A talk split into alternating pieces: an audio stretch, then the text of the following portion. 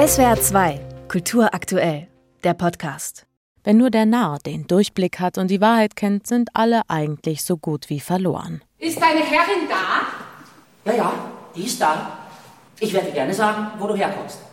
Wer du bist und was du willst, das liegt außerhalb meiner Hemisphäre oder auch außerhalb meines Horizonts. Die schiffbrüchige Viola wird im fremden Illyrien angespült. Sie trauert um ihren Zwillingsbruder Sebastian, von dem sie glaubt, dass er bei dem Schiffsunglück ums Leben gekommen ist. Viola verkleidet sich als Mann, um für den Herzog Orsino zu arbeiten. Illyrien ist kein Ort für unverheiratete junge Frauen. Es ist der Auftakt für ein tragisch-komisches Liebesdreieck. Der leidende Herzog glaubt, in die Gräfin Olivia verliebt zu sein und schickt seinen neuen Diener Cesario, die verkleidete Viola, zu ihr, um sie von seiner Liebe zu überzeugen. Die prätentiöse Gräfin verliebt sich aber in den vermeintlichen Jüngling, der bzw. die wiederum den Herzog liebt und bei der die Scharade eine emotionale Identitätskrise auslöst. Als ihr Bruder Sebastian, hochemotional und glaubhaft verkörpert von Viola-Darstellerin Paula Skoropa, dann auch noch auf der Bildfläche auftaucht und von Olivia für ihren Cesario gehalten wird, spitzt sich das Chaos zu. Denn wenn mein Verstand und mein Herz nicht lügen, ist alles zwar ein Irrtum, aber nichts Unsinn. Denn dieser Zufall, diese Flut des Glücks, ist mehr als mein Verstand erlaubt zu hoffen, sodass ich meinen Augen nicht mehr traue und gegen jede Einsicht plötzlich denke, ich bin verrückt geworden. Oder nein, nicht ich. Schlimmer, sie ist irre. Regisseur Burkhard Kosminski setzt bei seiner Inszenierung auf ein zurückhaltendes Bühnenbild. Besonderer Clou eine verspiegelte, teilweise semitransparente Wand, die das Spiel um Täuschung und Selbstwahrnehmung noch verstärkt. In mehreren Szenen spiegelt sich auch das Publikum selbst in dem Spiegel, wird sozusagen mit auf die Bühne geholt und mit sich selbst konfrontiert.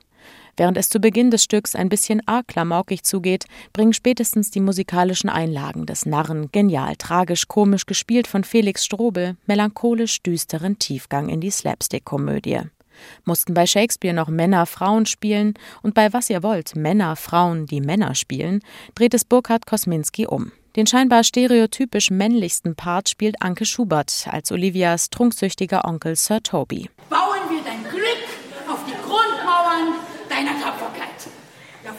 Den Jungen des Herzogs zum Duell. Du kannst sicher sein, kein Liebesversprechen klingt besser in den Ohren einer Frau als der Ruf der Tapferkeit. Olivia wird es bemerken. Er deutet damit ein entscheidendes Element der Komik bei Shakespeare neu, stellt Geschlecht und Identitätszwänge in Frage. Das ergibt einen rasanten Wechsel von boulevardesken Momenten und stillen Momenten der Erkenntnis. Der weiß genau, wie man den Narren spielt. Hm? Und um so gut zu sein, da braucht man Verstand. Er muss verstehen, mit wem er es zu tun hat, die Stimmung und den Augenblick erkennen. So ein Beruf, der steckt voller Arbeit wie die Kunst der Weisen. Denn Narrheit, klug verpackt, bewährt sich immer. Ein kluger Kopf, der nichts kapiert, ist schlimmer. Anfangs scheint es, als wäre in Illyrien alles möglich. Tabuloses Durcheinander, Inzest, Homoerotik, Techtelmechtel zwischen den Ständen. Bei der Auflösung bekommt aber eigentlich keiner den, den er am Anfang wollte. Die Ordnung ist scheinbar wiederhergestellt.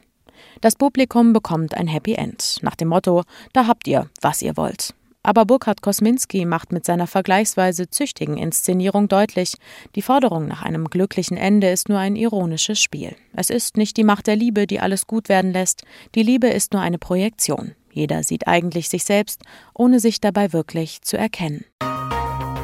SWR 2 Kultur aktuell. Überall, wo es Podcasts gibt.